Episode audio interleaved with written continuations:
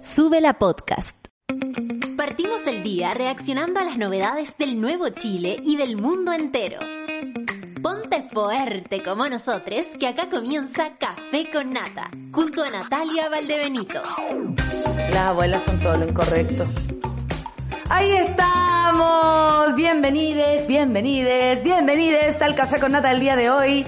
Eh, hoy día, día jueves 7, 7 de abril, un día que recuerda el nacimiento de Gabriela Mistral. En 1889, el 7 de abril, en la localidad de Vicuña, nace Lucila Godoy Alcayaga, conocida después por su seudónimo Gabriela Mistral, quien además nos regaló un, un premio Nobel, pero más a su país, nos regaló a las mujeres la posibilidad de creer en que podemos surgir, podemos, además de ser eh, maternales, como ella también lo reconocía en ella misma, eh, o en ella, en ella misma, eh, eh, podemos ser tantas cosas, pero al mismo tiempo el poder de Gabriela Mistral, de su letra, conocerla después con el tiempo, lo importante que fue eh, descubrirla eh, honestamente, no desde esa visión que nos regalaron en, no sé, en el colegio, que era hermosa. Yo aprendí a quererla por eso, ¿no? Por sus poemas,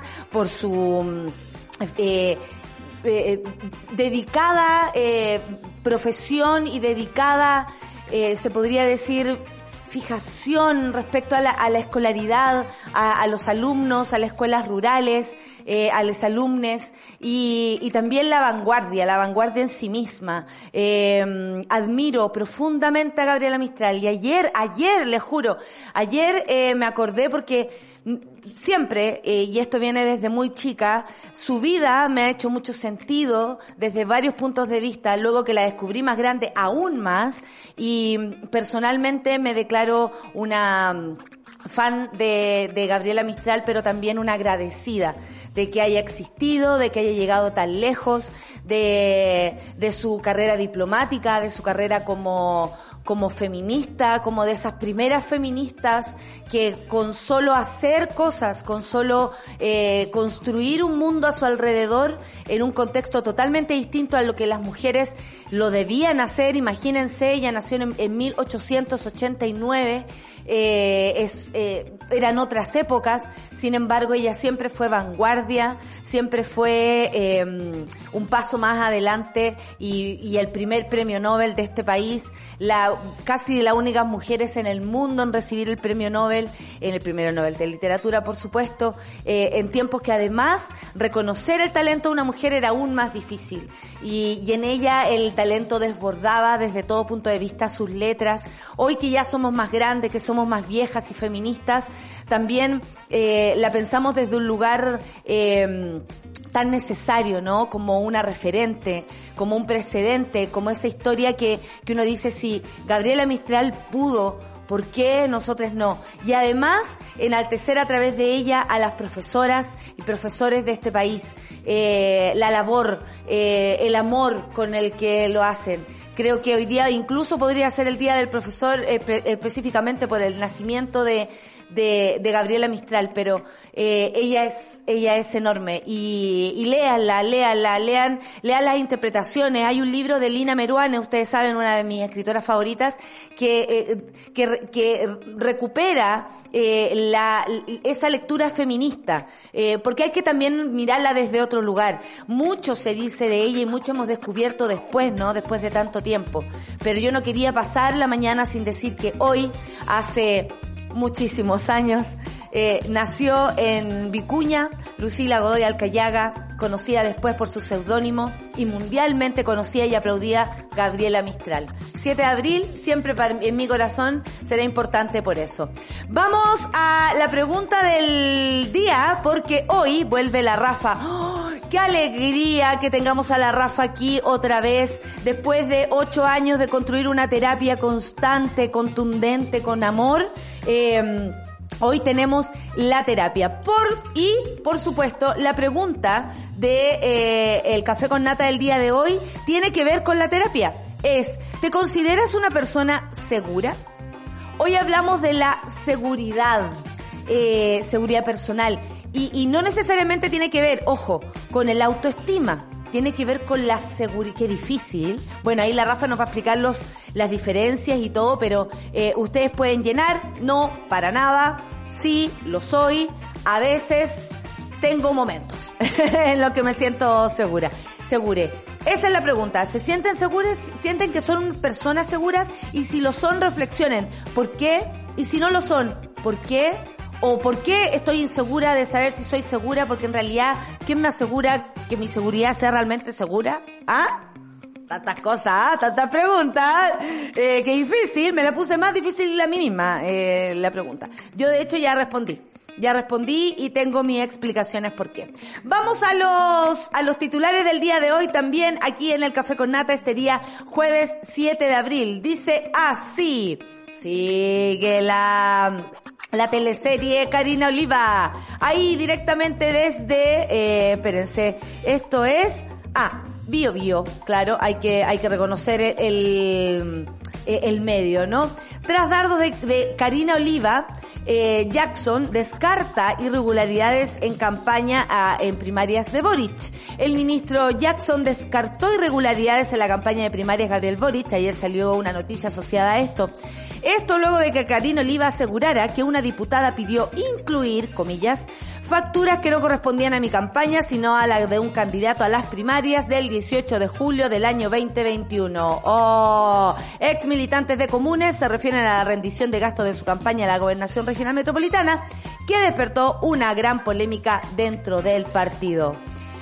Ay, ay, ay, ay, Karina Oliva. Eh, bueno, eh, le está complicando el pepino, eh, amargando el pepino, digamos, al gobierno, pero todo lo que tenga que resolverse se tiene que resolver, todo lo que tenga que aclararse se tiene que aclarar. Ya no queremos más corrupción y esto tendrá que limpiarse de todo, de lado y lado. A mí personalmente me importa que la corrupción se, se sane, se corrija en, a todo evento, a todo evento. Esa es mi opinión personal. Sigamos. Seguirá en prisión preventiva. El Tribunal Constitucional, mira, nada más y nada menos lo dice CNN Chile, rechazó el requerimiento a la defensa del general en retiro Ricardo Martínez. El relator abogado del Tribunal Constitucional comunicó que el ex comandante en jefe del ejército continuará en su calidad de procesado. Un saludo a la ministra eh, eh, en visita, eh, Romy Rutherford. Sigamos con los titulares las declaraciones que hicieron caer al excomandante en jefe del ejército. Claro, porque esto no es gratis, pues, esto no es gratis.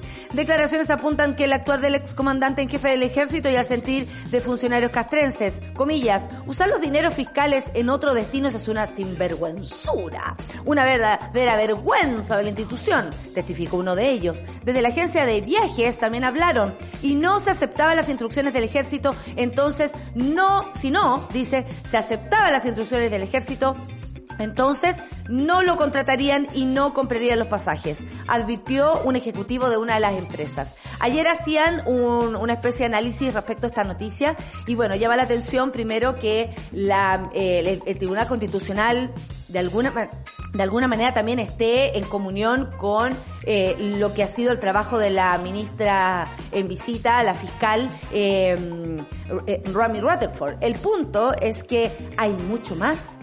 ¿Quiénes son estas empresas, estas agencias que le vendían en los pasajes y que después, pum, para pa adentro se volvían las plata? Que mentían incluso en los datos. Eh, ¿a, ¿A dónde viajaban? ¿Por qué viajaban? Eh, dicen que mucho eh, para Miami o Orlando, ¿ah? Mucho Disney parece. Corte el, el, el, sobrino con la, con la mini en la foto, con las princesas Disney. Bueno, eh, ¿qué pasará? El punto es que esto va, eh, está toda la, la, la, la, investigación y si luego entra al, al tribunal castrense que tiene que ver con las Fuerzas Armadas, eh, probablemente... Mmm, no sé si irá a pagar o no este caballero lo que tenga que pagar, claramente. Aquí se está en investigación, por eso es muy importante las declaraciones que haga él y su círculo cercano. Eh, pero, ¿qué hay detrás? ¿Qué hay detrás de todo esto, monada? ¿Qué creen ustedes? ¿Malas prácticas desde siempre? ¿Esto lo dejó la dictadura instaurado?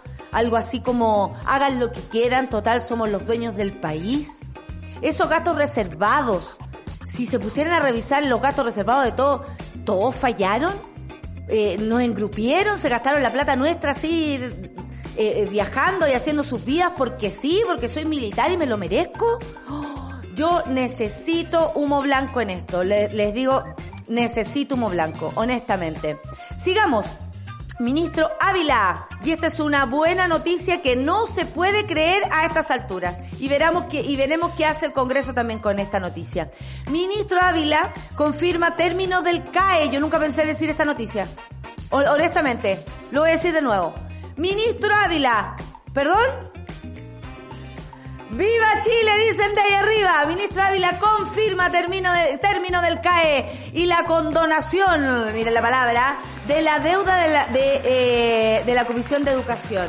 Aliviaremos la pesada mochila para deudores educativos, pero también para el Estado, por medio del fin del CAE y la, y la condonación de la deuda educativa. ¡Oh! ¡Impacto en el rostro! ¿Qué dice la gente?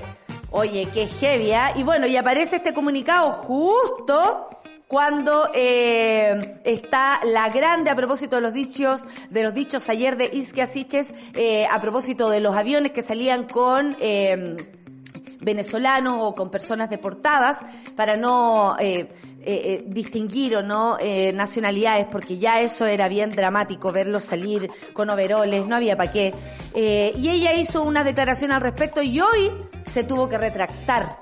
Así que está todo pasando en el acontecer nacional. Y ya pronto vendrá eh, la Minuta M aquí en vivo y en directo para conversar a propósito de lo que ha pasado eh, con tantas cosas, ¿no? Con el viaje del presidente, qué dijo el presidente, ha dicho algo el presidente respecto a los dichos de Isquia Isquia, eh, qué está pasando ahí también, eh, qué difícil hacer esas acusaciones sin tener tantos antecedentes, ¿por qué lo habrá hecho? Eh, hoy día, hoy día queremos enterarnos de todo, porque aquí no es que seamos imparciales, ustedes lo tienen claro, pero si hay algo con el que vamos a estar es con, es con la gente, es con nosotros. Nosotros necesitamos respuestas desde todo punto de vista. Y como bien decíamos al principio, la corrupción a todo evento. No queremos corrupción desde ningún, desde ningún lugar. Entonces, necesitamos saber qué pasó. Más allá de disculpas, ¿qué pasó? ¿Qué le pasó a esos datos a la isquia? ¿Qué asesor ahí la, eh, está atornillando al revés? ¿Ah? Importante, ¿no? Importante. Qué maravilla lo del CAE, porque francamente lloro cada vez pagando esas 80 lucas, dice la Cami. Oye, sí, pues ese es el problema. Pucha, eh, yo tengo el MAE, pero de CAE nada. ¿Quién MAE? ¿Alguien sabe? Me están tirando una talla juvenil y yo no estoy agarrándola. Qué vergüenza. Qué vergüenza. Ya, vamos a la pregunta del día de hoy porque luego tenemos la, la terapia grupal y necesito sus respuestas. ¿Te consideras una persona segura? Hoy hablaremos en la terapia sobre la seguridad. Y atención, que no solamente tiene que ver con lo físico, lo externo o, o incluso con lo que hagas. La seguridad es algo mucho más profundo. Y hoy nos va a explicar la Rafa. A, no para nada. B, sí, lo soy. C, no en general, pero tengo mis momentos. Ahí está la encuesta en arroba sube la radio para que ustedes la respondan y luego lo conversemos con la Rafa aquí en la terapia. Son las 9 con 14, nos vamos a la música. Hoy vamos a empezar con... Oye, ¿qué me dicen que hace 30 años esta canción se liberaba como el single del tercer disco de los Beastie Boys? Check Your Hair, ¿ah? ¿Ah? Revisa tu cabeza. ¿Ah? Revisa tu cabeza. Vamos a escuchar a continuación a Beastie Boys con Pass the Mic aquí en Café con Nata de Sube la Radio.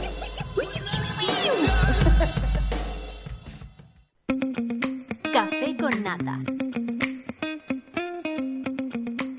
Estoy muy feliz de escuchar temprano a los Beastie Boys, una de mis bandas favoritas, por supuesto que sí. Eh, como no, también le dedico a mi pareja, mi compañero. Eh, aló, Luciano. Eh, eh, eh, sí, porque es su primera banda eh, especial y el pantalón largo y que todos le criticaban. Saludo a mi suegra, que también le debe haber gustado Beastie Boys alguna vez. No, mentira. La Orfe dice canciones para botar la rabia. Sí, y además eh, entretenido, po. Entretenido, Beastie Boys, no me van a decir que no. Bueno, en fin. Eh, Tranqui, no. Ah, ya. Oye, la Orfe nos dice que salió la película documental de Laura Pausinia. Piacere di conocerti. Eh, ¿Qué tal? Ah, piacere de conocerti. Hay mucha gente que está muy, muy piacere de conocerse a sí mismi. Sí, hay gente que está muy, muy encantada de conocerse a sí misma. Absolutamente. Oye, la pregunta de la seguridad tiene la embarrada, le voy a decir, ¿ah? Eh, la verdad es que sí. Vamos a la noticia del CAE, que yo sé que a muchas personas les interesa eh, y que no lo puede creer, porque hasta a mí me resulta difícil poder creerlo. Ahí está. Eh, el boletín de T13 dice, ministro Ávila, vamos aprendiéndonos los nombres de los ministros, ¿ah? Vamos aprendiendo. Antes que hagan un cambio de gabinete, hay que aprendérselo igual. Ministro Ávila confirma término del CAE. Yo nunca pensé decir esto. Aplausos, aplausos, claramente, en la teclera. ¿Ah? ¿Y quién es? El ministro. Ah, y aplausos a la teclera, por supuesto. Y además anunció y confirmó condonación de la deuda en Comisión de Educación. ¿Qué me dicen ustedes? Aliviaremos la pesada mochila para deudores educativos, pero también para el Estado por medio del fin del CAE y la condonación de la deuda educativa. ¿Quién no ha condonado una deuda? ¿Ah? ¿Quién no ha condonado una deuda? Bueno, en la misma línea manifestó que junto a las DIPRES y al Ministerio de Hacienda se elaborará una propuesta de condonación, además de avanzar en un instrumento transitorio de reemplazo al CAE. El objetivo, dijo, será reparar universalmente de forma progresiva, justa y gradual eh, este tema. Bueno, yo me imagino que en la 210 se hablará abiertamente de esto porque tenemos a un deudor del CAE eh, que siempre lo dice y es súper importante saber la opinión de, de, de, de, la gente así real, ¿no? Usted que paga el CAE, ahí la Cami me decía, todos los, todos los meses me duele en esas 80 lucas, más encima que está todo caro, imagínate lo que se puede hacer ahora con 80 lucas, tal vez menos, pero las necesitáis, po. Bueno, eh, manso tema, dice la Denis Francisca. Oye, bailando con el tema. Pass to me, ¿qué me decís? No, se pasan, se pasan, se pasan y para siempre jamás. Se pasan y para siempre jamás. Ya, sigamos con la noticia del ministro Ávila. Desde el 2006 a la fecha la cifra de deudores educacionales suman más de 1.110.000 personas y manifestó que la morosidad asciende un 48% al 2021, de los cuales el 40% son egresados y 77% son desertores, o sea, ni siquiera sacaron la carrera y la tienen que estar pagando. Hoy el, el Johannes Kaiser tendrá CAE, que dijeron que había estudiado como 20 años, nunca sacó la carrera en la misma universidad. ¿Quién no conoce gente así? Ah, hay que, no nos hagamos tampoco el de las chakras. Yo conozco a gente que ha sacado varias carreras y tiene, o ha sacado una, o no ha sacado ninguna, pero eh, son eh, profesionales pulentos. Ahora Johannes Kaiser eh, parece que estudió 12 años en el colegio, 14 años en una universidad y, y con cuarto medio rendido. ¿Qué me decís? Nada más. Bueno, ¿será uno de los desertores del 77%? Ah, ¿qué dice el ministro? La propuesta para condonar el CAI dar fin a su existencia era una de las promesas de campaña, es una de las promesas de campaña hasta que no se cumpla, hijo. No, no, no, no, no. No es nada todavía del presidente Gabriel Boric. Tenemos un compromiso de programa, pero también sabemos que significa el desarrollo o el despliegue de lo que nosotros entendemos como una mala política de Estado, que fue el CAE. Saludos a Ricardo Lagos. ¿ah? Que permitió el endeudamiento de miles de estudiantes y que tiene que ser resuelto. En esa línea aseguró que el gobierno cree que esto se trata de una deuda de la que eh, podemos hacernos cargo con una buena solución y lo que queremos hacer es un proceso de reparación que sea progresivo, que sea justo, que sea gradual, porque sabemos que es mucho recurso. Tenemos que hacernos cargo porque es una demanda social importante, dijo el ministro Ávila. ¿Qué me dicen ustedes? Y las declaraciones de Raúl Figueroa, dice la Cami, diciendo que era ridículo condonar la deuda. Bueno, lo que pasa es que a la gente del empresariado y quienes también defienden aquello, eh, obviamente les parece que usted tiene que pagar eh, intereses, porque no es el punto que tú quedes endeudado con tu, con, con, con lo que tú asumiste. Ya, 10 pesos, 10 pesos, ok, pago 10 pesos. El punto es que esto crece y no termináis pagando 10 pesos como en una casa, termináis pagando 30. Entonces, ¿quién gana ahí? El banco, la universidad, alguien que no soy yo. Entonces, eso no está bien, no está bien. Y por supuesto, si tú te endeudas con el banco, la cosa se pone un poco más complicada y eso es lo que resultó ser el CAE un dolor de cabeza para tanta gente, tantas familias. Imagínense cuántas familias, y ustedes lo saben bien porque lo han vivido. Personalmente no tengo CAE, eh, en mi casa mi padre pagó, me, me pasaba el billetito. Eh, pero también me acuerdo que, por ejemplo, en el colegio a veces era difícil pagar. Eh, y a quienes tienen dos hijos en la universidad, tres hijos en la universidad, si no era por CAE no podíais seguir estudiando. Además, si lo pensamos bien, con este, con, esta, no sé, con esta idea de que si tú no eres profesional, no eras profesional, no sacabas una carrera en una universidad, no erais nada. Entonces también, y digo, hablo en pasado porque creo que hoy no es así.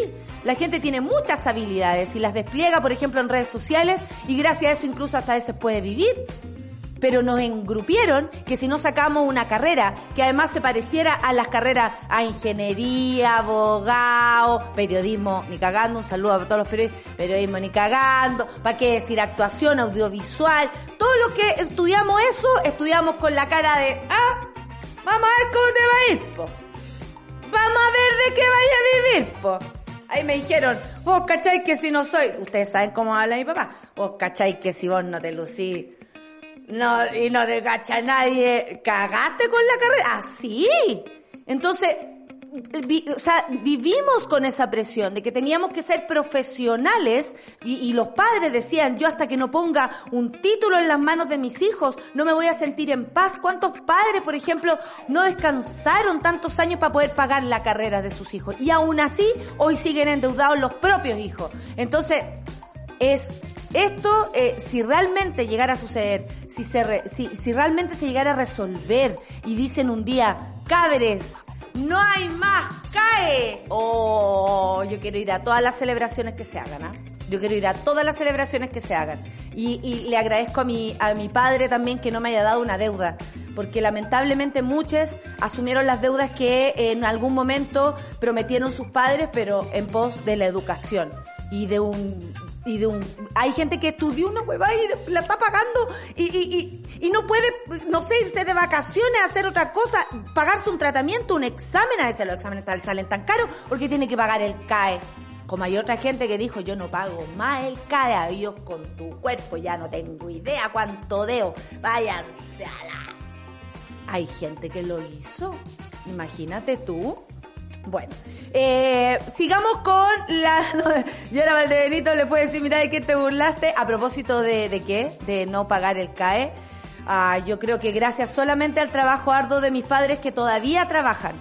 Eh, son personas que son grandes y todavía trabajan. Si yo pudiera decir, oye, no, mis viejos están en este minuto echados para atrás, puta, eh, tal vez no entendería muchas cosas, pero cuando veo que mis padres con más de 60 años siguen trabajando duramente, pienso, puta que es difícil vivir en este país, sobrevivir, subsistir, y más encima con ese miedo a la pobreza, con ese miedo a, a, retroceder, con ese miedo a perderlo todo, siempre. Porque eh, eh, estos de clase, eh, personas que nacimos en una clase humilde, vamos a pertenecer siempre a ese lugar, siempre. Y, la, y, la, y la pobreza siempre te va a estar ahí sonando en el oído. Entonces, yo al menos doy las gracias de haber nacido en un contexto que me permite entenderlo todo, más allá de eh, las condiciones de vida que yo me he podido regalar gracias a que me con la creta trabajando. Son las 9.58. Oye, va a seguir en prisión preventiva. Luego vamos a revisar eso, porque el TC rechazó el requerimiento de la defensa del general Ricardo Martínez. Y sí, sigue en calidad de procesado. ¿Qué me dicen ustedes? Las noticias de esta mañana. Yo voy a buscar la de la isquia por ahí, porque Oye, eh, en todo caso, mira, si ustedes creen que amanecieron más o menos, créanme que la isquia amaneció peor. La, la ministra isquia amaneció mucho peor. ¿Ya? Eh, nos vamos a la música. Nos vamos a la música, por supuesto, porque después de Beastie Boys lo que viene es... Así se escribe esto. Tegan and Sarah, come closer. Oye, tengan en closer Sarah, como que decían una, una, una frase así rara. Bueno, ¿y por qué me hacen esto además? No es que yo quiero ser respetuosa con la música nueva. No quiero decir, mire, estos niños que no sé cómo se llaman. Y ahora igual voy a tener que decir eso. Tegan and Sarah, come closer, aquí en Café con Super Radio. ¡Eh!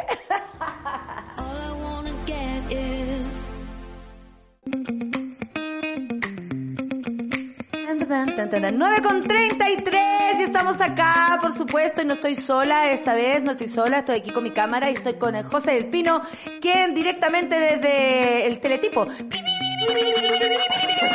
viene, viene directamente desde el lugar ahí de Sube la News. Bienvenido a nuestro programa, bienvenide. Eh, ¿Cómo te va? Aquí, po, lo he pasado chancho, tengo el popcorn listo. Eso, saquemos el popcorn. La mañana Oye, empezó buena, buena, buena. No sé. ¿Tú, tú sientes eso como periodista, así como empezó buena la mañana cuando queda alguna... Sí, pues porque uno empieza, saca el popcorn, el popcorn, ¿cachai? Y tú decís, ya, ¿y qué va a pasar? Entró Isquia a la moneda. Ay, espérense, espérense. Vamos a hacer eso. Vamos a hacer un contexto. No nos podemos saltar, con José habíamos preparado otra cosa para este Verdad, momento, pero no verdad. nos podemos saltar la noticia de la mañana, porque además no lo vamos a hacer. Nosotros imparciales no somos, lo tenemos súper claro, pero, tam- pero tampoco huevón. No, pero evidente, además que aquí hay un tema de fe pública. pues, Sí, sí, pues, tiene que ver sí, con pues. que, de hecho yo le adelanto, la minuto hoy día se va a titular Fake News, dos puntos. O sea, Ok. a- ahí viene la... Porque efectivamente es información falsa y hay que decir que la ministra del Interior no le tomó el peso a una declaración que tiene una historia. ¿Te cuento la historia? Para que le expliquemos a la gente, porque Sí. esto es lo que ya vamos a llevar en la minuta, que va a estar arriba en unos 15 minutitos más, eh, para, para que pueda- puedan ver el detalle. Pero hace un par de semanas, eh, muchos saben que antes de yo ser periodista trabajé varios años en organizaciones migrantes. Me empezó a llegar por WhatsApp y por comentarios de otros dirigentes que se mantienen ahí, que hubo un avión que volvió con todos sus pasajeros de los 29 vuelos de expulsión que se han hecho en el último tiempo. O sea, había un tipo Rumor. rumor pero nada... Nunca, yo pedí alguna vez, oye, pero pásame un documento y lo llevamos en Súbela, lo llevamos en la minuta y no llegaron documentos. Entonces quedó como un rumor, pero uno nunca pensó que ese rumor, la ministra se iba a terminar haciendo eco de ese rumor.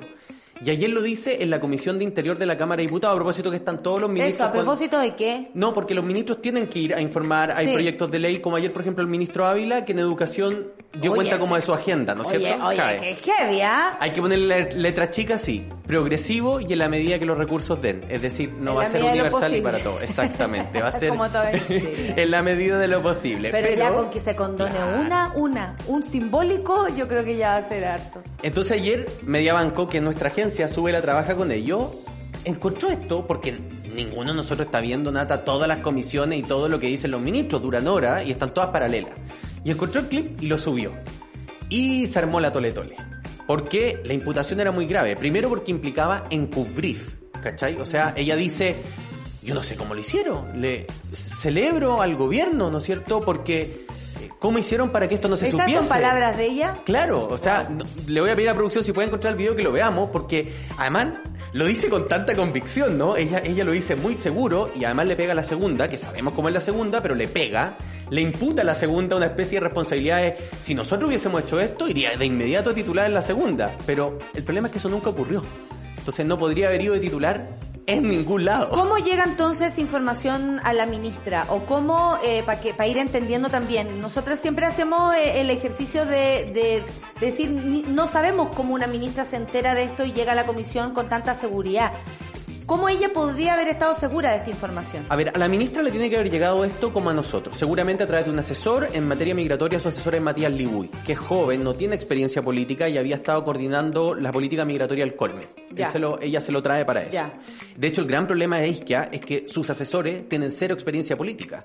Si yo empiezo a revisar el, el listado de nombres, el caso de Stay, por ejemplo, eh, hay varios nombres que tienen menos de 35 o 37 años, que tienen todas las credenciales académicas, los estudios, pero que nunca han estado en una posición de poder tan relevante como esta. Entonces nosotros lo que creemos, esto es solo intuición, ella no ha hablado, día entró a la moneda y dijo no voy a hacer declaraciones. ¿Todavía no? Todavía no, Ya. todavía no ha hablado. Ya. Lo que intuimos es que le pasaron el dato, se, enquis- se enquistó internamente eso como una verdad y nadie, y aquí está el error de los asesores, Claro. nadie se dio el tiempo, porque esto era súper corroborable. po.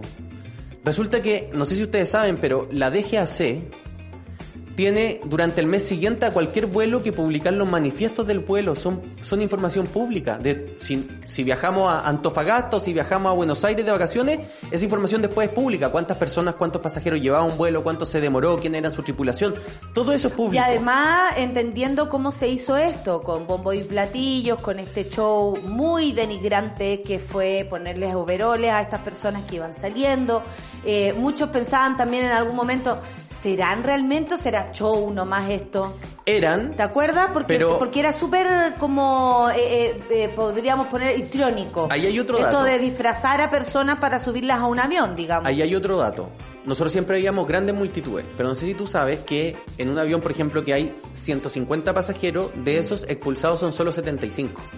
Los otros 70 75 son PDI, porque por seguridad viaja un PDI con cada pasajero. Y ahí está otra de las razones por las que esto no era probable. Nosotros ayer al tiro empezamos a decir, esto no huele bien, porque la PDI llega con ellos, aterriza el avión en otro país, ¿no es cierto?, donde tú estás expulsando, y en el momento que se abre la puerta, ya estás en el territorio de otro país, y quien tiene que recibir uno a uno a esos migrantes es la policía o, la- o el ente contralor migratorio del otro país. O sea, siendo verdad lo que hubiese dicho Isquia era como Era un impas diplomático. más grande O sea, el camino del, del, del error. Era, era un impas diplomático. Y por eso la PDI, que es quien coordina con extranjería esto, no sube a nadie al avión sin el visto bueno del gobierno que lo va a recibir.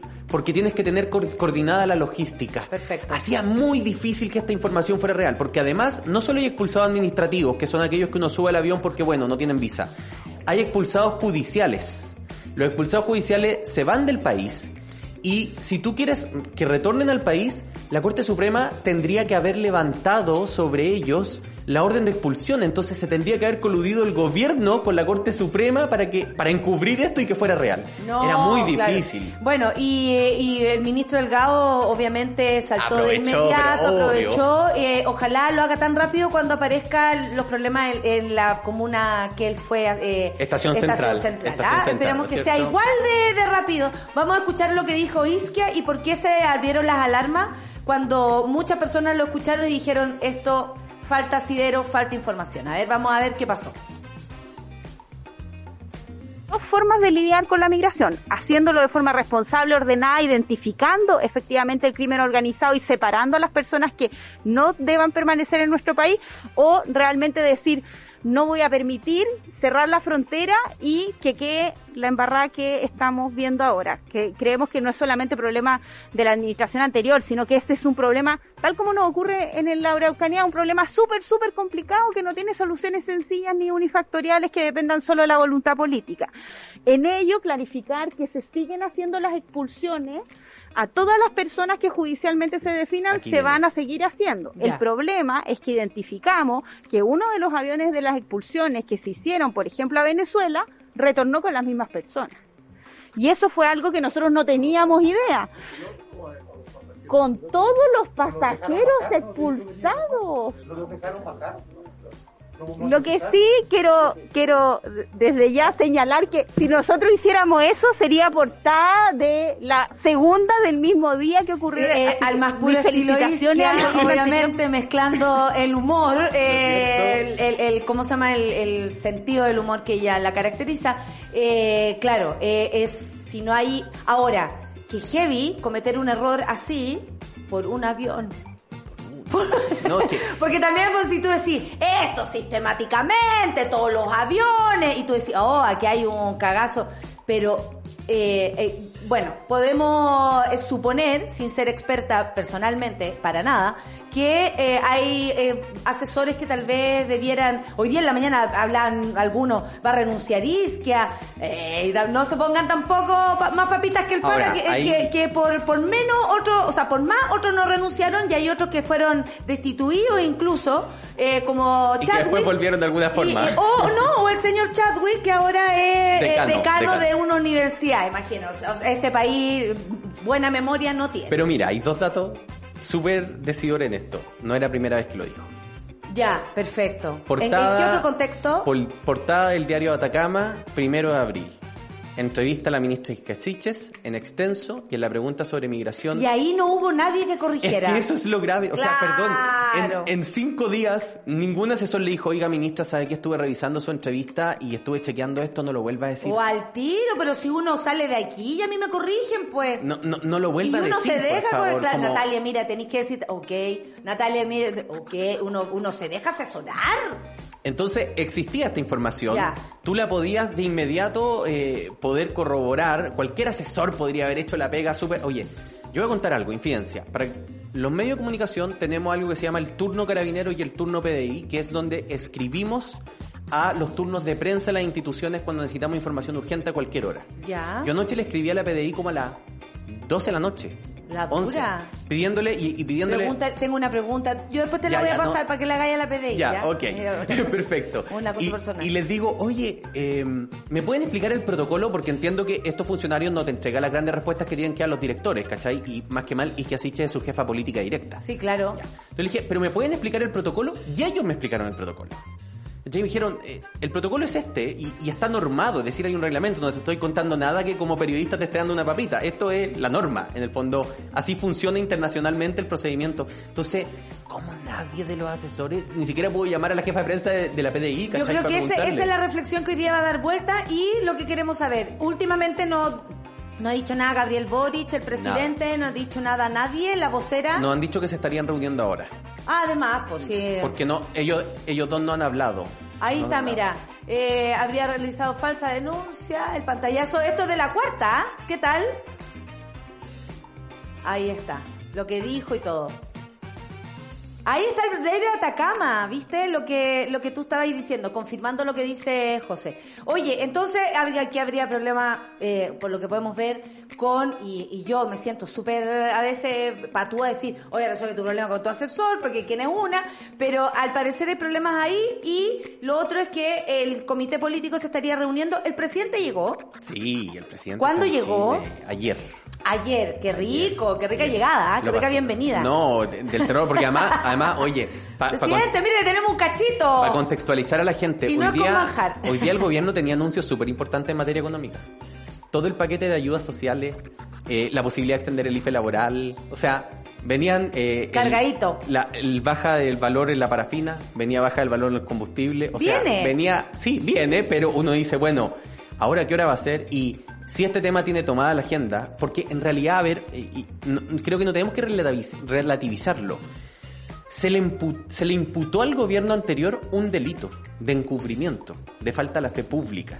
Porque si tú lo que hiciste fue meter debajo de la alfombra realmente le estás imputando un delito. Entonces, ¿tiene una gravedad política? Claro que tiene una gravedad política y por eso, aprovechando, no hay ninguna posibilidad que ganen, pero no me extrañaría que ayer ya algunos diputados de RN, del Partido Republicano, generen una acusación constitucional en contra de Iscasi- de, de Ike Asiche porque Pero ¿cómo si ellos decían que era pura falta de pérdida de tiempo? Bueno, porque- Ahora, ah, ¿no es cierto? ahora Na- es distinto. entonces- pero acuérdense que tanto, no perdamos el tiempo con... No, y otra acusación constitucional, por favor. Efectivamente, lo que te van a decir, bueno, ¿a Oh. ustedes les gustó ser una oposición dura que nos llevaba cada rato a acusarnos? Bueno, aquí va de vuelta. Y no, lo que tenemos que romper es ese círculo vicioso.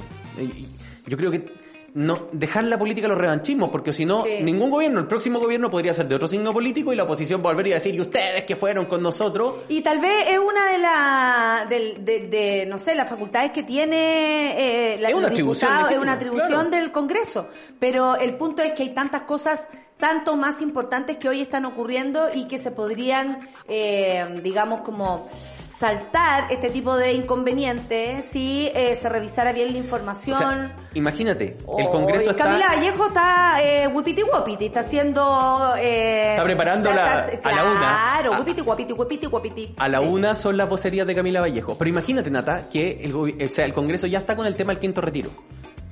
Ya está tramitando con discusión inmediata el proyecto para georreferenciar nuestro- nuestros domicilios y que en el plebiscito votemos en el local de votación más cerca a nuestra casa. O sea, está con pega y tú le vas a sumar eventualmente una acusación constitucional. Mira. Viene un mes con pimienta. Aquí eh, la monada se manifiesta y dice el error de Isque entonces pasa por los asesores. Ahí hay que reforzar cambiándolos porque, insisto, y lo dice mayúscula, el Ministerio del Interior es un fusible que prende con nada, por cualquier tema y se sabe que le van a dar con todo. Eso está claro, además que hay que no hay que olvidar que eh, hay una derecha revanchista también, que si le sacaron a un Chadwick, ¿por qué no hacerlo al revés, no? Eh, ahora, Solo, solo algo, yo creo que es importante. El error sí, es de los asesores. Pero la No, ministra... no, todo, la- todo el la error es un- la de- del ministra ministerio en total. tiene que entender que ella es ministra del Interior. Y no es primera vez que hablar de más le pasa la cuenta. O sea, estamos aprendiendo, digamos. Exacto. Ya. Yo creo que el aprendizaje ya, ya, con esto se le acabó la cuenta ahorro de aprendizaje. Ah, perfecto. No, se yo- gastó yo creo todo lo fusible. Se gastó todo lo posible. De ahora Ya. en más, ella tiene que pensar en ministra del Interior. Es jefa de gabinete de todos los ministros. Tiene que pensar 10 veces antes de emitir una declaración. En el contexto que sea. Daría, daría lo que fuera por estar mirando el comité político en este momento. Oye, y, eh, y llegó Gabriel Boric contento, allá hicieron unos eventos bastante lindos, eh, saludar a las Yorcas que fueron a cantar, mire niñita, esta canción maravillosa de los Jaiba, eh, fue muy bien recibido, al parecer en, en Argentina es muy conocido Boric, eh, muy querido, la gente se sacó fotos con las Madres de Mayo, hizo alusiones a los derechos humanos, se peló el avión presidencial, que para mí era una cabaña, digamos, eh, del Quisco, ¿ah? Yo, tú has estado ahí, pero no tiene grandes lujos según lo O sea, que yo veo, y no, y yo, y yo soy de gusto sencillo. No, yo he viajado en el avión presidencial y hay que decirle a, a la última noticia que su falta de honestidad intelectual el día domingo fue brutal. De hecho, yo lo dice un periodista, no lo digo yo. Ah, eh, porque el avión presidencial ha sido siempre así. Es un avión que no solo ocupa el presidente, cumple funciones tácticas. Por ejemplo, fue a buscar los ventiladores a China durante la pandemia. Ya. Entonces, cuando viaja el presidente, se instalan módulos. Y el módulo despacho presidencial siempre ha sido el mismo. Puede que hayan cambiado la, la cama de lado, ¿cachai? Pero los que hemos estado en el despacho del presidente en el avión, porque lo hemos entrevistado, cosas así, de cualquier presidente, Bachelet, Piñera, Boric. Cuando viajaron a lugar. China, los hijos también iban ahí. No, es que ese fue otro viaje, sí. Pero cuando viajaron a China en el 767, que era el avión grande, es ese avión que en la parte de adelante tiene el despacho presidencial, después vienen los asientos de invitados y atrás, que es como la clase turista, los periodistas. Ah, perfecto. Bueno, ¿qué querés que te dejen en el despacho? Ya. No, ahí pero, está, pero ahí, un mira. asiento business, ¿no? Ahí hay imágenes eh, del presidente Boric que fue muy bien recibido cariñosamente por las argentinas, que es siempre el primer viaje que hacen los presidentes eh, y presidenta en nuestro país, ¿no? Es como eh, la relación diplomática es una tradición. Una tradición. Y, y bueno, ya él le hizo mucho sentido y se pegó el abrazo con León Gieco y toda la cosa. Bien, bien como, bien popular todo Sí. desde un punto de vista. Yo, yo que trabajo para medios argentinos, te puedo decir que Boric no solo es conocido en Argentina, es conocido en Sudamérica. Es el presidente más joven del mundo en este momento, Sí. con cargo de presidente, no de primer ministro, porque efectivamente hay una primer ministra más, más, más chica. Pero hay eh, una expectativa sobre lo que el primer presidente millennial de la historia sudamericana, sudamericana porque Bukele es el presidente millennial de Centroamérica, que es del terror, ¿no es cierto? Pero hay mucha expectativa sobre qué significa. Y además porque él ha hablado de la tercera vía de la izquierda. De hecho, a Clarín, que es el diario el que trabajo, como titular le da eh, la responsabilidad y el equilibrio fiscal no es tarea ni de izquierdas, ni, o sea, no es patrimonio ni de izquierdas ni de derechas. Bueno, y también se mandó buenas declaraciones a propósito, a propósito de los derechos humanos. También, ¿no es donde cierto? en un momento le dijo, bueno, vamos a echar a competir las dictaduras, estamos en contra de todo tipo de violación a los derechos humanos dejó las cosas bien claras que al menos desde un punto de vista creo humano no es menor porque creo que ningún pre- presidente en Latinoamérica había dado unas luces excepto quien eh, Mujica eh, así fuerte respecto a la defensa de los derechos humanos Yo te traigo hoy día sí el lado B. Porque ver, sabemos lo que, contame. lo que vimos en política, ¿no es Contame. cierto? Por ejemplo, en el Centro Cultural Néstor Kirchner, en Argentina, para quienes lo conocen, está eh, muy cerquito de la avenida principal y al frente a Puerto Madero, ya que ese edificio grande, bonito, clásico, es el Centro Cultural Néstor que en la noche hay así unos ratones pero, Pero- es precioso Pero precioso, Sí, ¿no es cierto? Bueno, ahí hubo un concierto de la amistad entre Chile y Argentina que nos regaló una imagen. Una imagen del presidente, del presidente Grupi. Escuchemos, veamos. Ahí Así está. cantó a Víctor Heredia, Víctor Gabriel Boric. Heredia.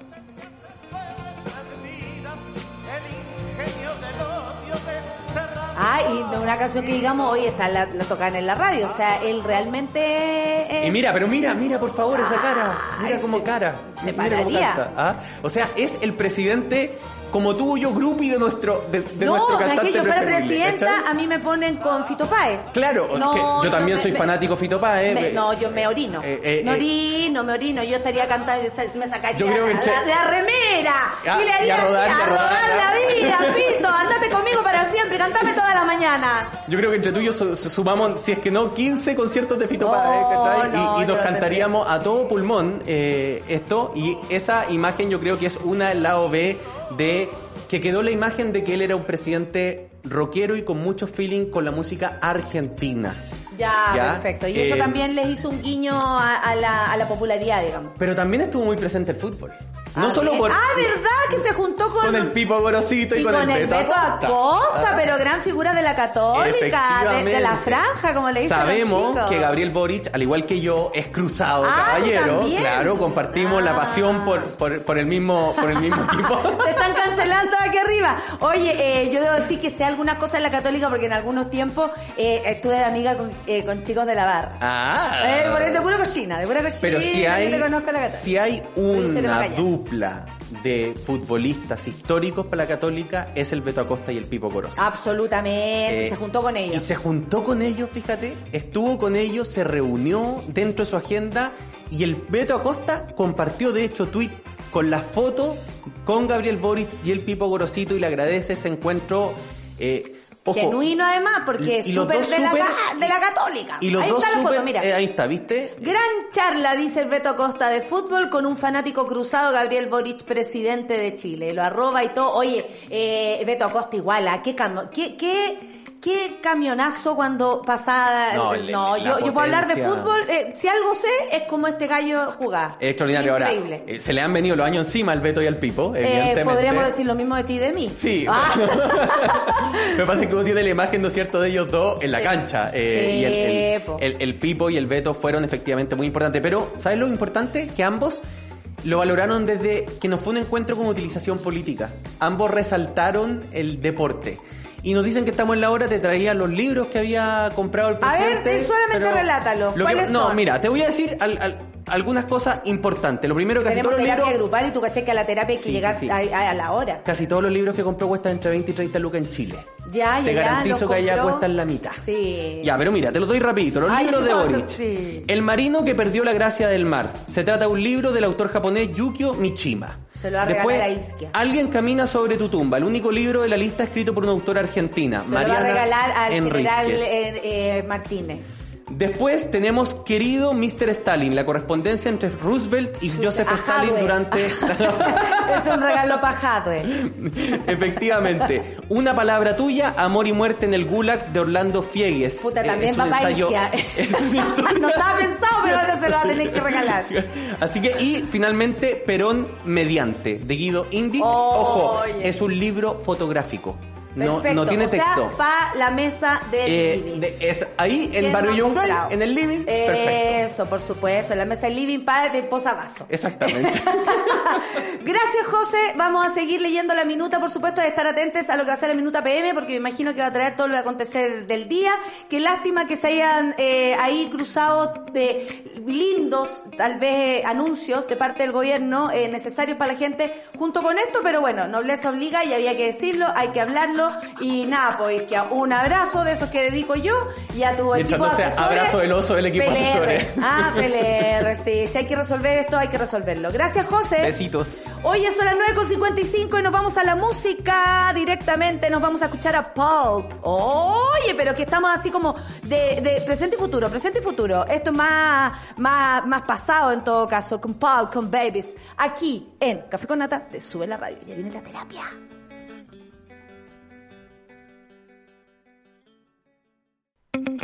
Una pausa y ya regresamos en Café con Nata. Hemos sido capaces de redefinirlo todo. Y eso es tener carácter. Cuando le ponemos color, es a las cosas que nos preocupan. Ser intensos no es un capricho, es tener opinión. Es ese sabor distinto que te diferencia del resto. Y sí, nos importa el cuerpo, pero tal como viene. Porque para cambiar algo, se necesita carácter. Y eso tenemos de sobra. Escudo, hecha con cuerpo, color y sabor. Escudo, hecha con carácter. Ya estamos de vuelta en Café con Nata. Minuto. Y yo les tengo que decir que a continuación, por supuesto, viene eh, Super Ciudadanos con esta querida Rayen Araya, quien le mando besos y abrazos, por supuesto. Ah, no, esta vez con el José, pero igual le aprovecho de mandar eh, besos y abrazos a mi querida Rayen, a la Isi y a la, y ¿Ya? Un besito para ellas. También viene Satélite Pop, la sigue, pero corriendo rauda nuestra querida eh, productora, pero además gran periodista pop pero absolutamente pop. Ayer yo quedé para atrás con eso de que eh, la COS le había eh, pagado los guachiturros. Quedé pero impact 3 con la noticia. ¿Cuánto le habrán pagado y cuánto habrá dejado de percibir la COS por tener a los otros vestidos? Ahora se dan cuenta que da lo mismo todo y que andamos todos con el bling bling, ¿verdad o mentira? Da igual. Ah, lo mismo la marca, hijo. Bueno, luego la sigue al mediodía Isidoro Ursúa con Caceritas y a las 3 la 2.10 con Nicolás Montenegro y Fernandita Toledo, por supuesto, eh, el, programa favorito de la tarde, la 2.10. A continuación, miren, estaba mirando, porque estamos esperando a la Rafa, ustedes saben, más, problemas menos con el computador. Eh, a propósito de la encuesta, ¿te consideras una persona segura? Hoy, como hablaremos de aquello, eh, la respuesta era no para nada, sí lo soy, a veces tengo momentos. Ya, no para nada, lleva un 23%. Sí, lo soy, 22.2%. O sea, el no y el sí están ahí muy cercanos. Y a veces tengo momentos, va en el 54.8%. Que creo que, claro, es probablemente eh, lo que más uno siente, ¿no? No es una situación, no es una sensación constante, digámoslo. Es una sensación más eh, efímera. Pero, ¿quién nos va a explicar? Eh, ya está aquí. Ya está aquí, mi querida Rafa. Te veo, te siento, te escucho. A ver, estás por ahí. Vamos, voy a aplicar. Ahí está, mi Rafa querida. Noveno año juntas, no importa. Primera terapia del noveno año que llevamos juntas aquí haciendo la amiga. ¿Qué queréis que te diga? Muchas gracias, siempre. Salud, salud con nuestros cafeses. ¿O ¿Qué estás tomando tú? Café. Café, después de haber hecho eh, una sesión eh, y fue a yoga, eh, fue a dejar al hijo a la universidad, tomó desayuno, habló con un amigo, bailó. Hiciste todas esas cosas, ¿o no? Hice casi, casi. La Casi avenida dejar a los niños, menos mal como son buenos para la bicicleta, no necesitan... Menos No mal. necesitan que lo anden acarreando. Oye, Sí. eh, 10 con 3 y estaba revisando la encuesta. Eh, yo creo que tú escuchaste, preguntamos si se sentían o no seguras en las personas de nuestra, la monada. Y el 20, mira, está súper, está súper definido que el no para nada, 23%, sí, lo soy, 22.2, o sea, ahí hay una, un, un- como algo muy similar entre un porcentaje y otro. Y a veces tengo momentos de seguridad el que lleva más alto, 54.8. ¿Qué es ser una persona segura? Hablemos de esto, porque no tiene que ver con la autoestima, eh, ni otras cosas que, que tal vez podemos asociar al, al concepto. Hoy día con, con la Clau y todo pensábamos partir con este tema como entendiendo que muchas veces en el Café con Nata nos instalamos metas Sí. anuales. Sí. Entonces, una de las metas anuales que, que a mí me interesa este año es trabajar con la monada el concepto de, de- de identidad, por supuesto, y de una identidad segura. Entonces, eh, estoy usando la palabra segura, puede que cambie entre medio y si a alguien se le ocurre otra mejor, por favor que nos den tips de qué concepto podemos usar. Pero por lo que estamos entendiendo por seguridad, es trabajar en el espacio donde al habitarme, al habitar mi, mi yo, mi inconsciente, mis pulsiones, etcétera, las pueda reconocer de tal manera que no me transgreda, ni yo a mí misma, ni yo a ti. Por lo tanto, la seguridad va a pasar por un trabajo donde podamos decir que sí, que no, eh, que me fragiliza sin miedo, sin sentir que la otra persona se pueda aprovechar de esta información, que puedo poner límites, Sí. entonces, no es, la seguridad no va a pasar por andar por la vida hablando, mostrándome como, como concepto de seguridad, tal cual. Claro, no tiene que ver ver- con eh, ni con la actitud. ¿Es algo más profundo, No. dices tú? Claro, estamos trabajando algo más profundo donde finalmente yo pueda trabajar, reconocer mis culpas, mi- mis miedos. Es reconocerme. Yo creo que pasa por la, la posibilidad de habitarme y reconocerme y desde ahí plantearme. Porque si no, constantemente, ¿qué pasa en terapia? Estamos viendo que las responsabilidades de mis dolores son externas. Y a medida que vamos creciendo y la adultez nos va agarrando, no solamente son externas, sino que son de- del pasado, son de mi Rafa chica, de mi Rafa adolescente.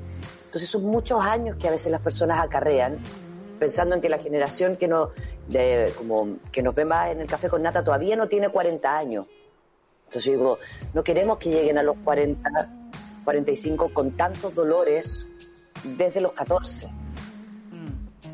Lo que queremos es que cuando nos escuchen en cinco años más podamos ver la evolución. ¿Me escucho mal? ¿O yo No, está perfecta, está perfecta. Eh, Ah, no- ya. no, eh, tal vez tienes alguna página abierta y, y- y- y tu sonido, pero acá Ya, pero te escuchas muy, muy bien. Ya, bacán. Entonces, como, como entender el concepto de seguridad, como qué va a ser eh, mi concepto de mí misma, entender que voy a evolucionar, que voy a cambiar, eh, qué es el amor, qué es el desamor, es entender lo que a mí me mueve en la vida, o sea, qué me va a motivar este año. Yo digo, ya, yo este año voy a trabajar el amor, ¿ok? ¿Cuáles son mis miedos en el amor, mis fragilidades en el amor? ¿Qué es lo que deseo del amor? Para no desconocerme, Natalia, porque uno de los dolores más grandes es cuando uno mismo se desconoce, porque empiezan los mecanismos de defensa. No, y aparte que eh, eh, cuando tú dices eso, yo, ya que estamos en la terapia, yo siempre me expongo acá, de, me da lo mismo, pero eh, cuando uno se desconoce, es, es probablemente, Rafa, un momento súper triste porque uno dice, yo nunca me habría querido poner en una situación como esa, sin embargo estuve ahí. Yo nunca pensé reaccionar de esa manera, sin embargo reaccioné así. Y uno llega a terapia y dice, ¿sabéis que quiero recuperarme a mí misma? No, no tiene que ver esto con el resto, tiene que ver con que yo hacia mí cometí actos eh, que me pusieron en un lugar inseguro o me, me, me pusieron vulnerable o yo me empujé a aquello. Es súper loco eso, desconocerse, como "Ah, yo nunca habría reaccionado de esta forma o, o, o qué pena no haber reaccionado mejor, por ejemplo, eh, si me hubiese tenido que defender o algo así. Qué loco, qué profundo es lo de la seguridad. Y ahí también, Natalia, entender que el desconocerse también puede ser un concepto ideal de lo que yo creí que iba a ser. Claro. Porque también en la otra parte uno dice, ¿por qué repito patrones? Hay algo Sí. muy común que es, ¿por qué caigo en ciertos patrones? Sí. Entonces ahí es donde viene la historia, cuando uno dice, eh, una paciente, por ejemplo, que ahora estamos trabajando y me dice, caigo en todos los patrones que cuando conozco a alguien, ella tiene muchas ganas de emparejarse, ella tenía muchas ganas de ser madre y ya tiene 46 años, entonces no va a poder ser madre biológica, no quería ser madre sola, ahora se está planteando eso. Y me dice, claro, lo que estamos viendo en terapia es que ella los últimos ocho años se enfrentaba a las parejas de tal manera inmediatamente había un rechazo de la otra persona. Porque se ponía muy pesada, porque se ponía muy distante. Claro, y después al revisar su historia nos dimos cuenta que eso es lo que ella aprendió. Los papás se golpeaban, la hermana, le, o sea, todos los vínculos amorosos eran violentos. Entonces Perdón, la que Claudia me está diciendo algo, pero te estoy poniendo mucha atención a ti y me cuesta. ¿Qué? Ah, ya, ya. Gracias, gracias amiga, no te preocupes. Oye, eh, no, nada, algo interno, pero que tiene que ver con la calidad para que para que se escuche mejor tu voz, Rafita querida. Oye, ¿Qué eh, nada, tú nada, ta- estamos perfectos. Eh, es súper difícil no diferenciar o hacer este eh, como balance o lo que uno dice seguro de sí mismo, autoestima alta. ¿No tiene nada que ver una cosa con la otra? Ya, ¿por qué? No, porque, porque el, el autoestima o el cómo yo me veo a mí misma, si digo mi autoestima alta es que creo mucho en mí, pero eso es realmente en todo. Yo le pregunto a todas las personas que sienten el autoestima alta, ¿es transversal? O sea, tengo la autoestima alta en mi trabajo, las parejas, la paternidad, la maternidad, la amistad. Pero ¿cómo uno se todo. define así como, no, mi autoestima, uh, ¿qué, qué? Hay gente que te ha dicho eso a ti. A mí me da un poco de pudor. da pudor, pero, pero más que decir el autoestima alta, es como el sentir que puedo, Sí. pero desde un poquito la arrogancia también, como, por, por eso digo, Ah. nadie, nadie está, como, nadie no tiene una fragilidad. Sí, sí, A no ser que seas una persona muy narcisa o seas una persona más bien que, no que tiene muy poca empatía, entonces vaya a transgredir todos los límites de otra persona sin ningún problema. Y ahí estamos hablando de otras personalidades. Pero si queremos hablar de, de nosotros, del común, de, de la posibilidad de errar y aprender, la fragilidad es decir, ok, eh, me equivoqué en esto, entonces yo digo, bueno, ¿y ¿pediste perdón? ¿Cuándo te equivocaste? No, eh, ¿cómo voy a pedir perdón? Filo, eh, no puedo pedir perdón, me cuesta mucho. ¿Acaso nadie Ya, se ahí- equivoca? ¿Acaso tú nunca te has equivocado? Ah, y ahí viene la soberbia. Y ahí viene la soberbia. Entonces es tratar de bajar a decir me da miedo, me da susto, sin entrar en la victimización. Queremos llegar como al punto gris. Porque si no nos movemos también en extremo. La Sí. victimización versus la culpa versus la responsabilidad. En vez de decir me da mucho miedo o cómo voy a habitar ciertos espacios. La gente que se quiere Asumir cambiar de como trabajo, asumir las vulnerabilidades, eh, Rafa, también estaría dentro de, de- de construir una personalidad segura. Claro. Como asumir que esto, sabes que no puedo con esto, me da miedo esto, porque hay eh, eh, ámbitos en los que uno se siente más seguro que en otros. Por ejemplo, a alguien, a una persona le puede ir súper bien en la pega, pero eh, no puede entablar conversaciones con personas pa, eh, eh, pareja. No sé, como, o te enfocaste mucho en lo que a ti te daba seguridad, que es tu pega, y abandonaste tu vida eh, social. social social y, y perdí amigos y de repente me miro para atrás la gente se mira para atrás y no tengo a quién llamar el fin de semana Claro. o me di cuenta en Instagram que se juntaron todas mis amigas en un en un grupo chico y no, no me llamaron y no es porque me hayan dejado de querer ni me estén haciendo la ley del hielo es porque en qué minuto tú participas y no y o sea si yo quiero trabajar en una amistad tengo que también dar entonces pasa muchas veces con los amigos que se ponen a prueba, como si yo no llamo, tú me llamas, si me ah, llamas, no, tú no te llamas. si no-. Amigos sentidos. Amigos sentidos. Amigos eh, sentidos. como yo veo mucho en terapia, eh, yo le di tanto y no me dio, y yo le dije, y muchas veces pasa por, ¿tu amiga sabía que tú necesitabas algo? No, pero es, es que nada Mm. bueno, es obvio. parte de la seguridad es asumir también que necesito algo, por ejemplo, Y que, y que deseo, y que o que deseo. no quiero, o que me da miedo, Exacto, y lo voy mira. a hacer con miedo. Valerión dice, a mí me pasa que creo que soy súper insegura, pero a la hora de los cubos voy más segura que la cresta. Como que hay también una visión de mi propia seguridad que de pronto se, cuando la tengo que llevar a prueba, como lo que dice acá, eh, eh, sí funciona. Pero mi sensación interna es que no lo soy. ¿Puede haber ahí también un desfase? Porque ahí Natalia podría decir, ya, yo soy insegura en cierto espacio, pero Claro. soy una persona valiente que se atreve con esta inseguridad a ir a algo. Cuando, ¿Te acuerdas cuando, cuando hablábamos mucho en el café con Nata como de habitar? Sí, habitar sí. las emociones. Ok, entonces digo, soy insegura en, en, no sé, por ir a una entrevista de trabajo. Me cago susto, me da miedo, pero en vez de evitarlo, voy con el miedo. Y ahí está la valentía. O muchas veces, no sé, cuando yo doy charlas, digo, a mí me carga dar charlas porque me pongo muy nerviosa. Entonces, ¿qué parto diciendo? Estoy muy nerviosa ahora, por lo tanto, les pido que, que nos demos un tiempo para las preguntas para poder ordenar mi cabeza si no se entiende algo. Ay, es maravilloso. Yo desde la comedia también lo instalo. Oye, ¿sabes qué? Eh, nos acaba de pasar tal cosa, es imposible no hacer, eh, no sé, decirlo al menos. Mira, acá hay otra cosa que es importante. Me he dado cuenta, dice I, eh, que en los momentos más necesarios soy muy juez y castigador para prevenir un error y me insegurizo. ¿Cachai? O sea, no la quiero cagar, entonces no doy el paso. ¿Qué hacer en esos momentos claves cuando hay miedo al error y al fracaso? Porque también ahí se junta eh, miedo al error, al fracaso versus seguridad. Yo puedo proteger mi seguridad y por lo mismo me, me cubro con el manto de la soberbia y soy segura y no la cago, pero no doy ningún paso, po. no me atrevo a ir Claro. para adelante. El manto de, de la evitación, como, como prefiero no fracasar antes de hacer algo, Sí, es, la- es una de las maneras más complejas de poder aprender. sí, Uno aprende, o sea, el error viene después de la experiencia. sí. Yo primero Claro. tengo, que, hac- tengo que vivir una experiencia, tengo que generar una conducta para sentir si fue un error o no. Exacto. Hay que mirarlo en serio, po. la cagadita que una semana. Entonces, el aprendizaje ahí es cómo voy a ir con qué alertas a esta experiencia sin condicionarla, sin tratar de controlar todas las variables, porque el futuro es la incertidumbre, no sé lo que va a pasar. No puedo controlar. Entonces, lo que nos dice la, la mona ahí es que yo a ella la invitaría a observar cuánto control ella necesita de las situaciones para ir a habitarlas. Exacto. Sí. Porque lo que yo puedo especular es que a lo mejor le cuesta mucho la incertidumbre. Entonces prefiere no tirarse al vacío de la incertidumbre.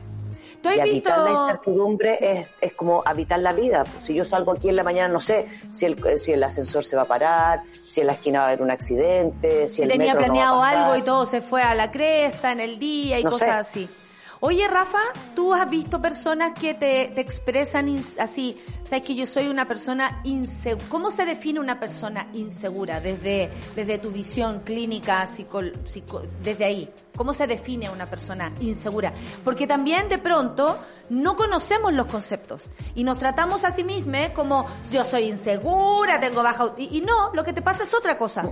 O, diferenciarlo o ponerle nombre, igual abre un camino para resolverlo y dejar de, de, de- de castigarse, porque las personas se castigan si no son lo suficientemente seguras como la persona que ven al lado. Siempre hay un comparativo. ¿Cuándo somos inseguros? Yo creo que más que ser inseguros, y eso, eso es súper bueno porque también lo vamos a trabajar este año acá, que es dónde soy, qué y cómo.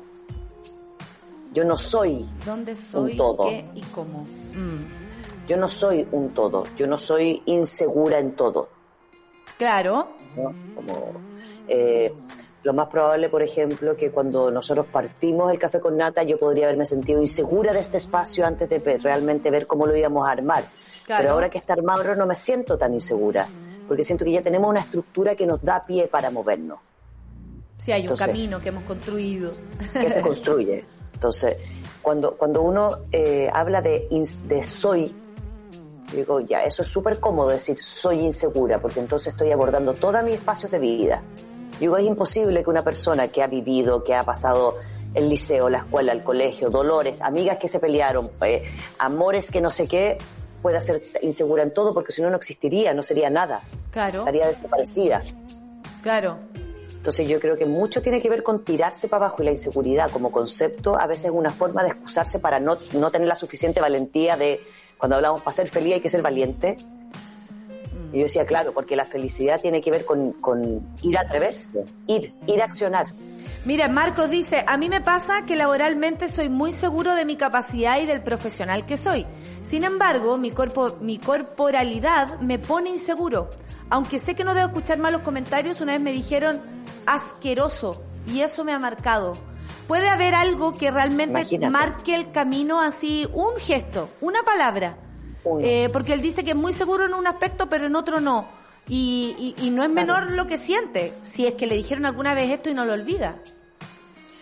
O sea, imagínate lo, lo Un abrazo para ti, Marco. Gracias por sí. contarnos esto. Como, primero que nada, ¿quién tiene el arrojo para poder decirle a alguien asqueroso? Sí, en realidad. en relación a como ahí es donde viene el, el tema que hablábamos de la como la educación cívica como social como vivimos en comunidad Sí.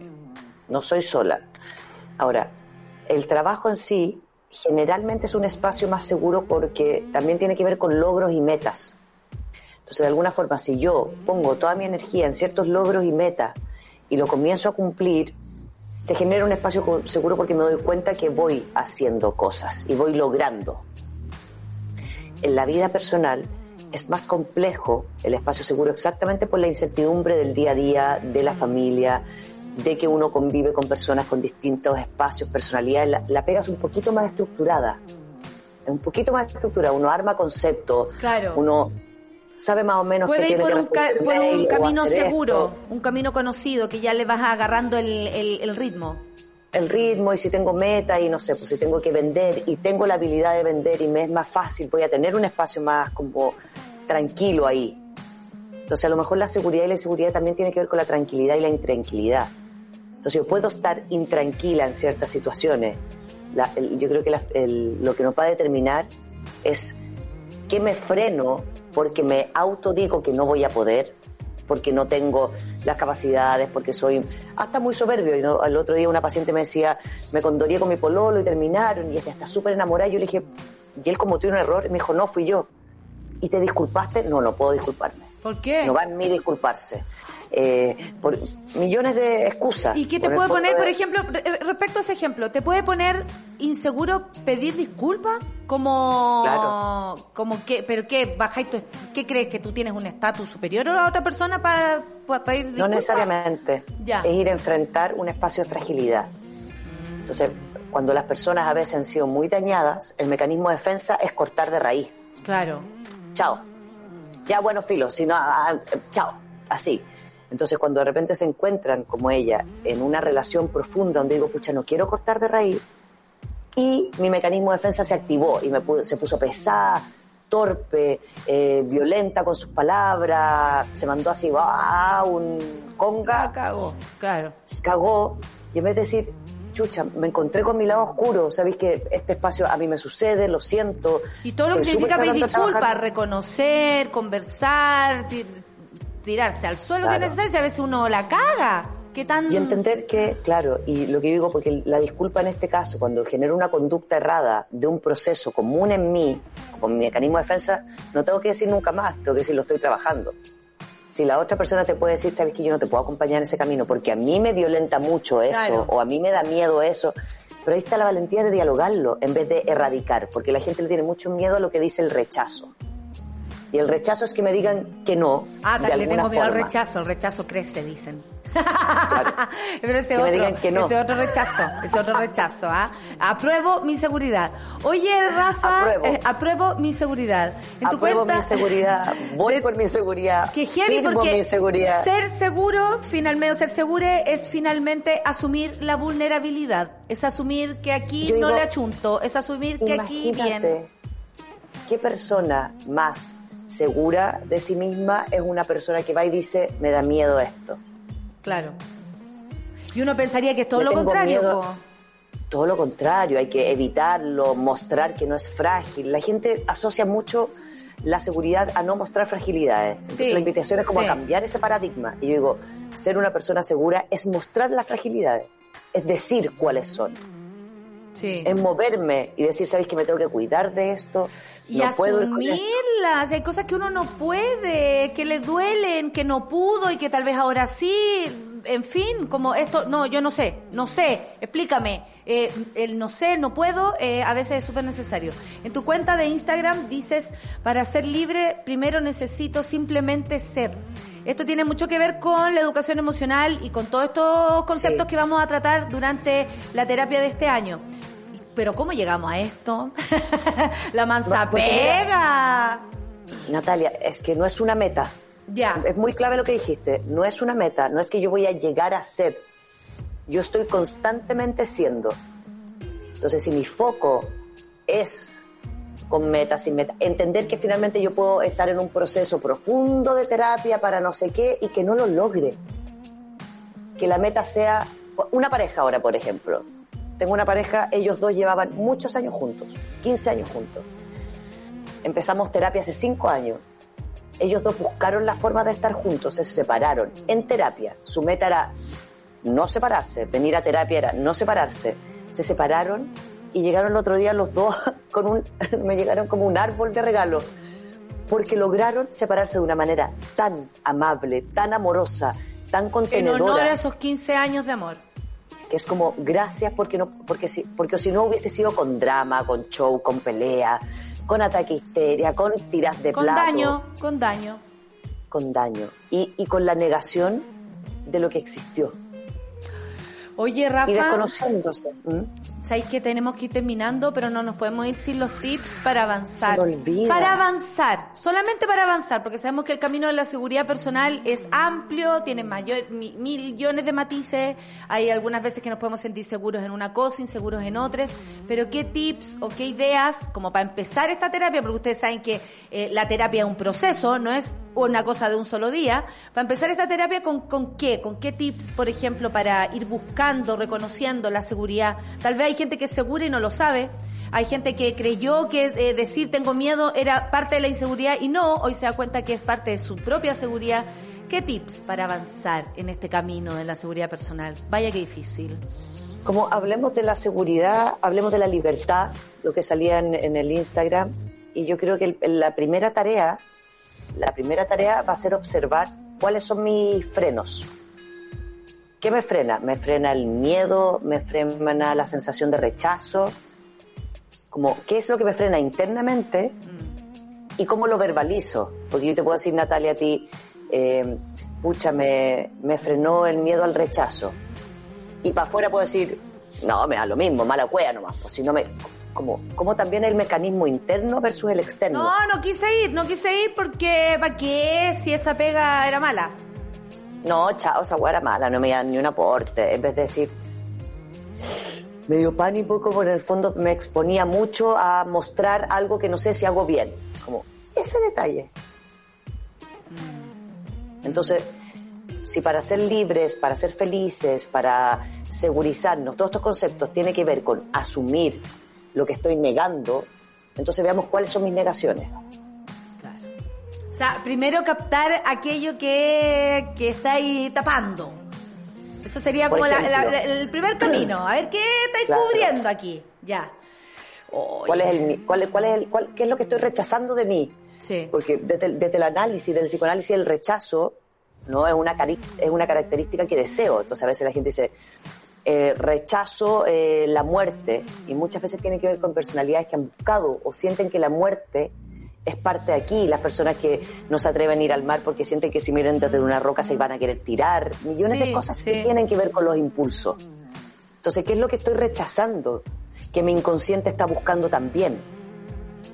Démosle la oportunidad a que todos mis rechazos son mecanismos de no accionar cosas que a veces deseo. Yo creo que esa frase, esa frase final es como eh, el rechazo es, eh, claro, es no accionar cosas que deseo. ¿Cuánto te estáis guardando que deseáis? Eso ¿Cuánto te es, estáis guardando? eso es, oh, qué buena. Vamos a hablar de sobre, hablemos en la, en la terapia del año, en lo- de los secretos, de la importancia, por Exacto. ejemplo, de aquello, de esas cosas que nos hacemos por miedo, que no tenemos para qué decirlas, ¿ah? Hay que, una, una Nada. nomás las reconoce, pero es un camino que empezamos a recorrer desde el día de hoy, porque la terapia empieza hoy con la Rafa y seguimos el próximo jueves. Todos dicen que falta tiempo, sí, siempre nos falta tiempo con la Rafa, aunque estuviéramos tres horas, igual nos faltaría tiempo. Muchas gracias Rafa, te queremos mucho y agradecemos mucho la terapia del día de hoy, que tengas un buen día y nos vemos el próximo jueves. Nos vemos el próximo jueves. Que tengan buen día. Chao. Chao. Se fue la Rafa y me quedo aquí yo pensando en mis debilidades. Por supuesto que sí, no tengo miedo. Oye, eh, nos vemos mañana. Mañana es viernes, por fin. Por fin es viernes. Se celebra, siempre se celebra. Un abrazo para todos. Muchas gracias por eh, lo sucedido hoy día. Ya no sé para qué lado estoy mirando. Allá. Muchas gracias por lo sucedido hoy día. Hemos tenido un gran programa. Muchas gracias a la equipa y, por supuesto, a todos ustedes, monada hermosa. Chao. Que tengan un buen día.